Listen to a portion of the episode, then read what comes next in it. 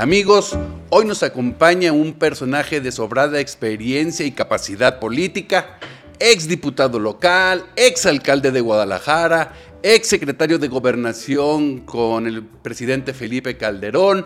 Me refiero al ex gobernador Francisco Ramírez Acuña. Don Paco, gracias por permitirnos esta conversación acá en El Respetable. Qué gusto estar con ustedes aquí en El Respetable, poder eh, dialogar con ustedes, con todas las personas que nos ven y nos escuchan y qué gusto estar aquí interactuando. Me da mucho, es un placer estar con ustedes. Le agradezco mucho, don Paco. Oiga, eh, pues quisiera empezar por el principio con ustedes, la primera vez que nos visitan el respetable, es que quisiera dar un poquito de contexto. Usted fue eh, diputado local en 1974, hace ya bastante tiempo. En su momento fue el diputado más joven de la bancada, panista. Ya ha pasado tiempo de eso. ¿Cómo lo recuerda? ¿Cómo se sintió en aquel momento? ¿Cuál era el contexto que usted llega al Congreso local? He tenido la fortuna que, de haber sido el diputado más joven del país, después de la reforma que hizo Echeverría para congraciarse con los jóvenes, recuerdan ustedes, después del tema del 68 y del 72, Echeverría eh, hace la reforma para que los jóvenes a los 21 años, en lugar de los 25, pudieran ser diputados federales y de ahí se vino en cascada, como se hacía en aquel entonces a todos los estados de la República. Yo participé como candidato primero a diputado federal por el octavo distrito con cabecera en la barca y obviamente perdí. Perdí la, porque era todavía aquel PRI poderoso, era aquel PRI eh, que invencible. Anteriormente las elecciones federales eran en julio, el primer domingo de julio, y las elecciones locales eran el primer domingo de diciembre del mismo año. Entonces en la siguiente elección, eh, ya la local, me pidió el partido que fuera candidato a diputado local por el primer distrito de Jalisco. Y yo fui diputado, fui candidato por el primer distrito mi contrincante o mi adversario en ese momento fue eh, Antonio Chávez Anaya, que era el presidente del PRI Guadalajara. Y entonces, pues le ganamos. Le ganamos, aunque debo de decirlo que en esa ocasión también ganamos Guadalajara y el resto de los distritos. Eso me llevó a ser el diputado más joven de todo el país. Era la primera elección donde se participaban con jóvenes y yo fui el diputado más joven en temas federales y en temas locales. ¿Y cómo le fue en esa legislatura, don Paco, ya hace bastante tiempo? Una gran experiencia. Me tocó una legislatura, ahora sí que con viejos lobos de mar. Me tocó una legislatura con compañeros como fue Eliodoro Hernández Loza, como fue Pancho Silva Romero, como fue Adalberto Gómez Rodríguez, como fue José Luis Leal Sanabria, etcétera, etcétera. Fue una legislatura que en su momento se le llamaba El Pastor. El pastor fue Teodoro Gutiérrez García. Hicimos a la hora de la hora una muy buena amistad con todos. Terminamos esa legislatura y bueno, eso ya quedó en los anales de la historia. Usted, eh, recuerdo que siempre hicieron el 1-2, usted y don Héctor Pérez Plazola. Eh, cuando usted salió de Guadalajara, él se quedó de interino, fue su secretario general de gobierno, una mancuerna muy fuerte. ¿Nunca tuvieron diferencias usted, usted y, don Héctor? ¿Siempre fue todo muy terso? No, nunca. La vida es, y en un matrimonio también hay uno que otro jaloneo, también hay uno que otro jaloneo con los colaboradores, evidentemente. Yo con Héctor, más que mi colaborador, fuimos grandes amigos, fuimos grandes compañeros de luchas. Él desde joven también en el partido de hecho, yo era secretario general del partido cuando yo le pido que se reintegre Acción Nacional. Héctor duró un tiempo también un tanto cuanto retirado, no por molesto, sino por tema de trabajo. Y él se dedicó en ese momento a sus negocios, etc. Y le pido que regrese, con quien ya teníamos una amistad desde antes, y entonces es cuando, cuando, él es diputado local por el 16 distrito. Y ahí fuimos compañeros en la 49 legislatura Héctor Pérez Plazola, Sergio Rueda Montoya y su servidor. Entonces, Con Héctor siempre creamos un eh, gran eh, equipo de trabajo, fuimos compañeros en estas y en otras muchas batallas. Y bueno, estuvimos juntos en el gobierno municipal y en el gobierno, y el gobierno del Estado. Digamos que Alberto Cárdenas Jiménez fue quien abrió ahí el camino a la gubernatura, usted era el alcalde de Guadalajara. Cuando usted asume ya como gobernador del estado, en términos generales, aparte de lo que nos acaba de comentar, ¿cómo recibió el gobierno de Alberto Cárdenas? Primero debo decirte que el tema de Alberto Cárdenas fue un tema muy importante para Jalisco. Alberto Cárdenas venía de ser un buen presidente municipal de Ciudad Guzmán.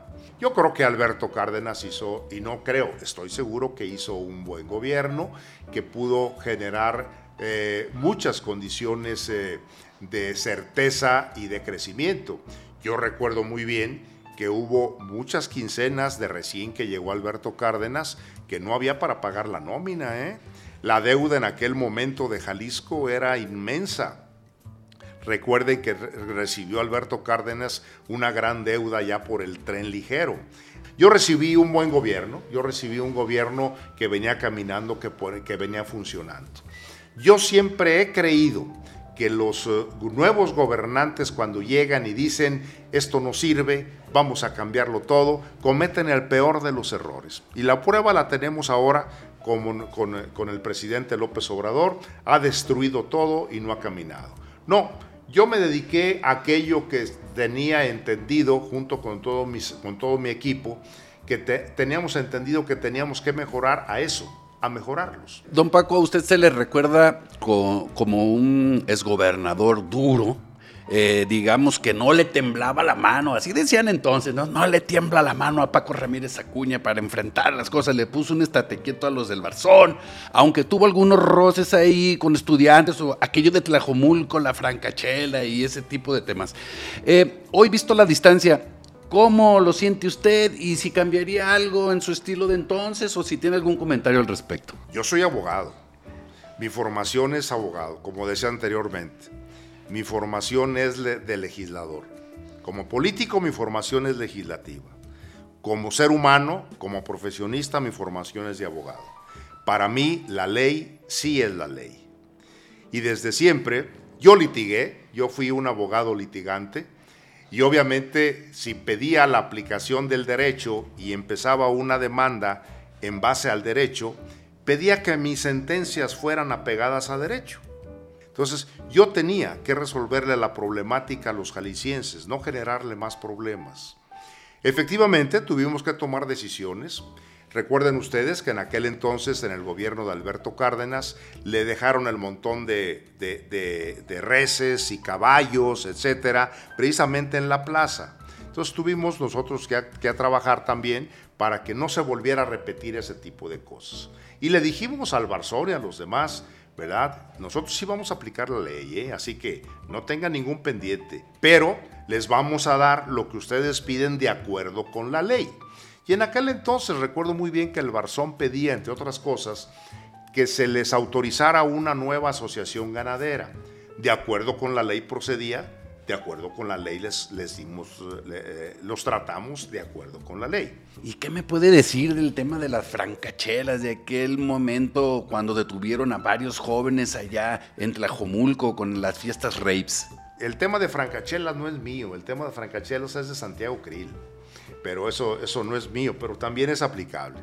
Yo recuerdo muy bien en el tema de aquella fiesta rape que este, el eh, público, el periódico público de aquel entonces, empezó dos, tres días a hablar de las fiestas que se hacían, fiestas rey que se hacían en Tlajomulco y decían, no hay licencias, se consume una gran cantidad de drogas, de alcohol, etcétera, una gran libertinaje, etcétera, y no hay quien ponga remedio.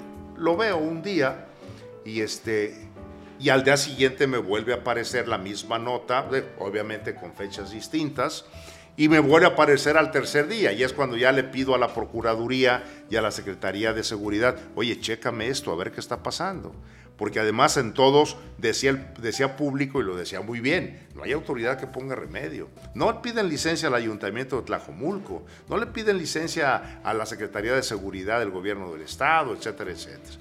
Y entonces en eso me dicen, están convocando por internet. La verdad es que en ese entonces empezaba el internet a funcionar.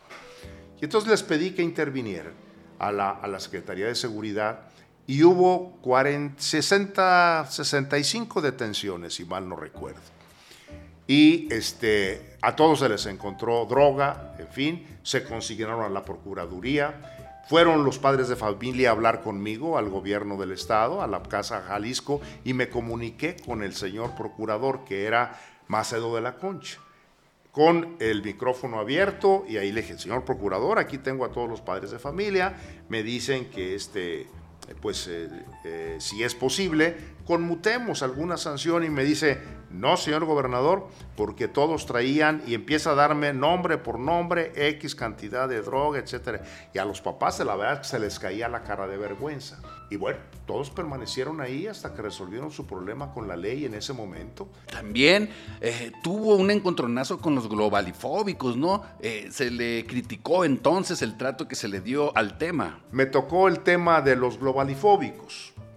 Y el tema de los globalifóbicos, habíamos hablado con tiempo con todos los grupos de, de, globalifóbicos.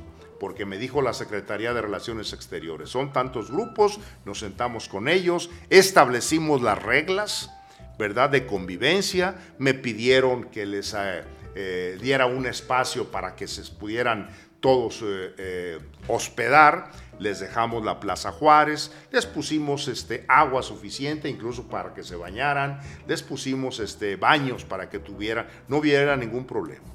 Y el primer jaloneo se nos dio cuando ellos habían hecho una primera manifestación por federalismo y empiezan todos a gritar que querían este, ubicarse en la, en, la Plaza Revolución, el Jardín Revolución, ahí en Federalismo y Vallarta.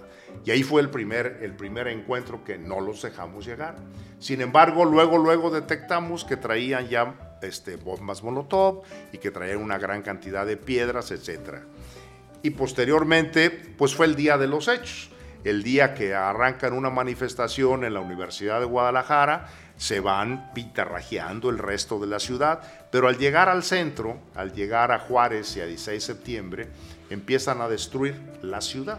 Y ahí fue donde ya no les permitimos y tuvimos también a una, un centenar de personas, a la hora de la hora se consignaron 40, ¿verdad? Y, este, y bueno, pues tuvimos que hacer la defensa de los tapatíos. En todo esto le tengo que decir una cosa, si volviera a estar en las mismas circunstancias, lo volvería a hacer. Con todo conocimiento de causa, con toda la mano firme, con todo el respeto a la ley pero yo tenía que defender a los jaliscienses, a los tapatíos. Y si la ciudad de Guadalajara nos ha costado tanto construirla, no a nosotros, sino a los que vienen desde hace 450 años, pues no iba a permitir que llegaran a destruirla lo que nos ha costado tanto a los tapatíos. Don Paco, recuerdo que usted, digo, hizo un, un, gobierno eh, que más de uno le aplaudió por su estilo, ya ve, la clase política lo miraba bien, y usted entregó el gobierno a Emilio González Márquez. También recuerdo que usted lo impulsó, ahí le dio, pues dijo, este es el, el candidato que vamos a impulsar. Pero de repente Emilio pues se llenó de santurrones, que Herbert Taylor, que eh, Fernando Guzmán, y de alguna manera se alejó un poco de usted. ¿Usted sintió que le falló en ese momento Emilio? Porque recientemente vi una foto que ya habían hecho las paces y todo. ¿Cómo recuerda esa transición? No, bueno, pues eh, evidentemente mi partido decidió que él fuera el candidato a gobernador y sin violar la ley, y sin hacer ningún uso mal de recursos públicos, pues se le, se le dio los espacios necesarios que él requería. Él venía de ser presidente municipal de Guadalajara, así que mi partido decide que él era el candidato a gobernador y en ese sentido es como funciona.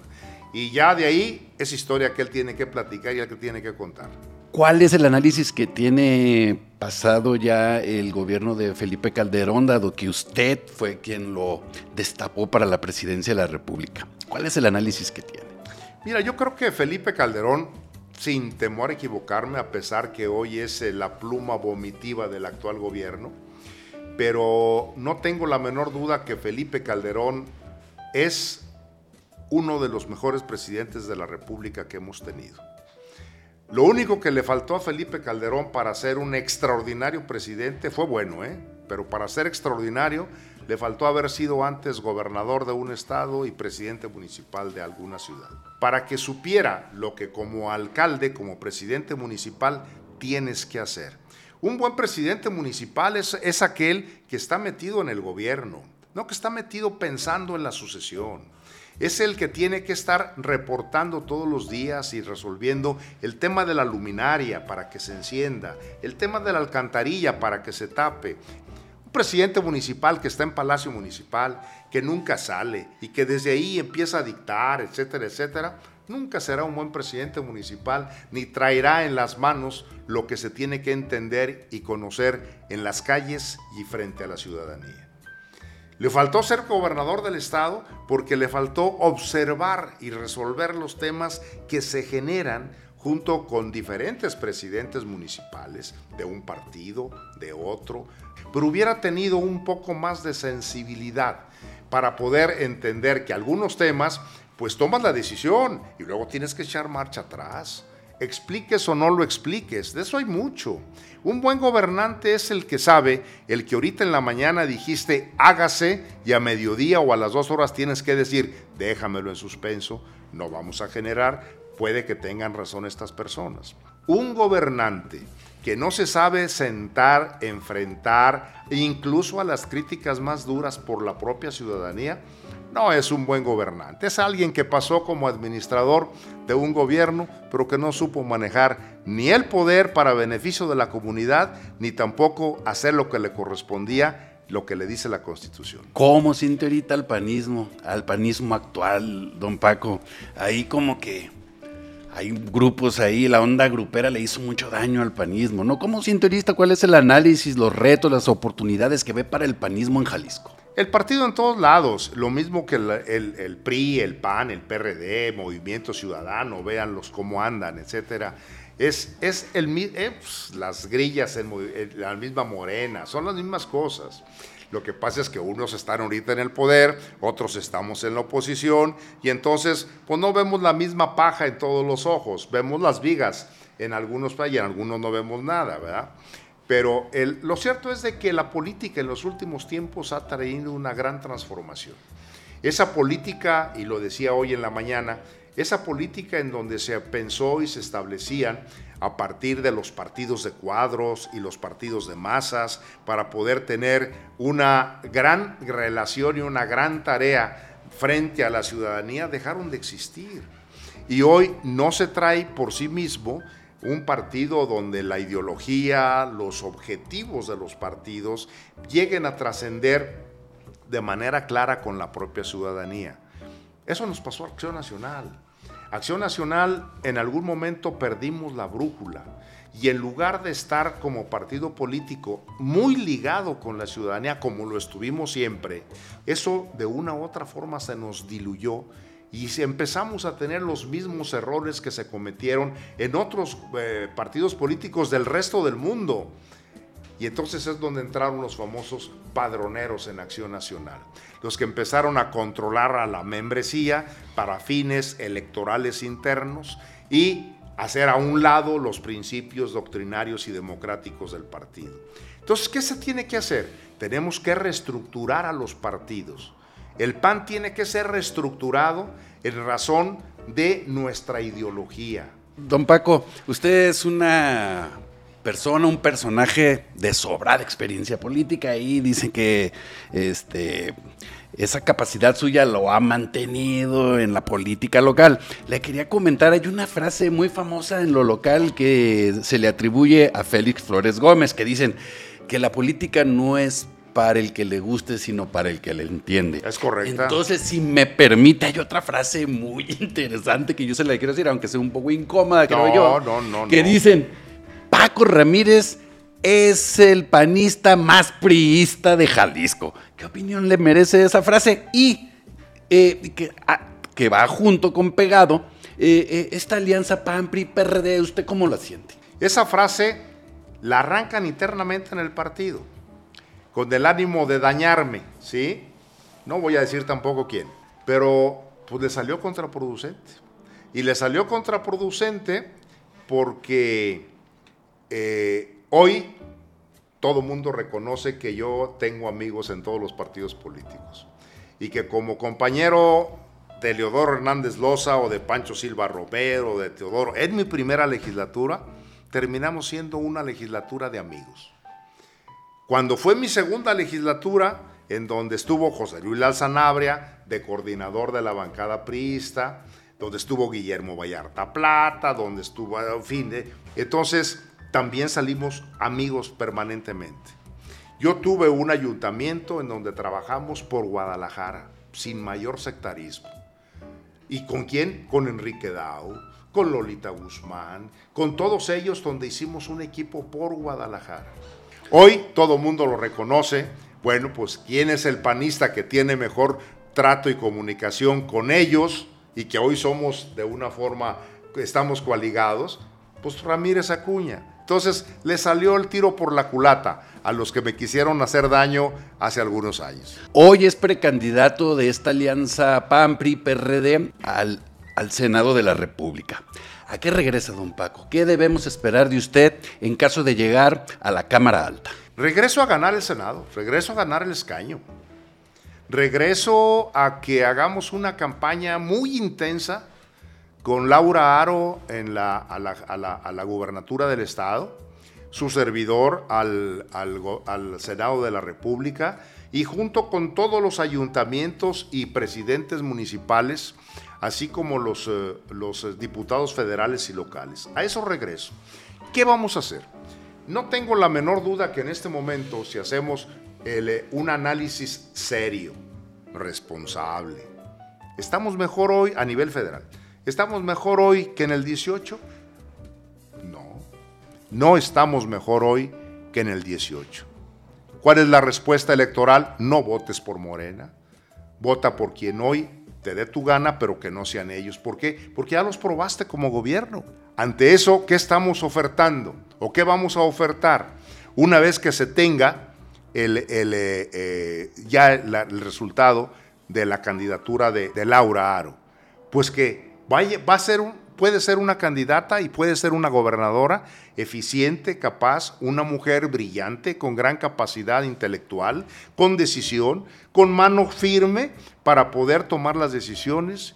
Y vamos a conjuntar esta tarea de esa juventud de Laura Aro con alguien con experiencia como su servidor, que tengo que recorrer todo el estado como candidato a senador y en donde vamos a decirle a los jaliscienses, vamos a ganar Jalisco para beneficio de los jaliscienses. Pues don Francisco Ramírez Acuña es gobernador de Jalisco, precandidato al Senado de la República. Muchas gracias por esta conversación tan ilustrativa acá en El Respetable. El gusto es mío de haber estado con ustedes y bueno, Jalisco así se teje, Jalisco se va tejiendo con las historias, con grandes historias, con historias pequeñas, pero con realidades innegables. Y es cierto, la política es para quien le entiende y la política es para eh, quien sabe tomar decisiones. Y la política es, con todo respeto, para los que no les tiembla la mano.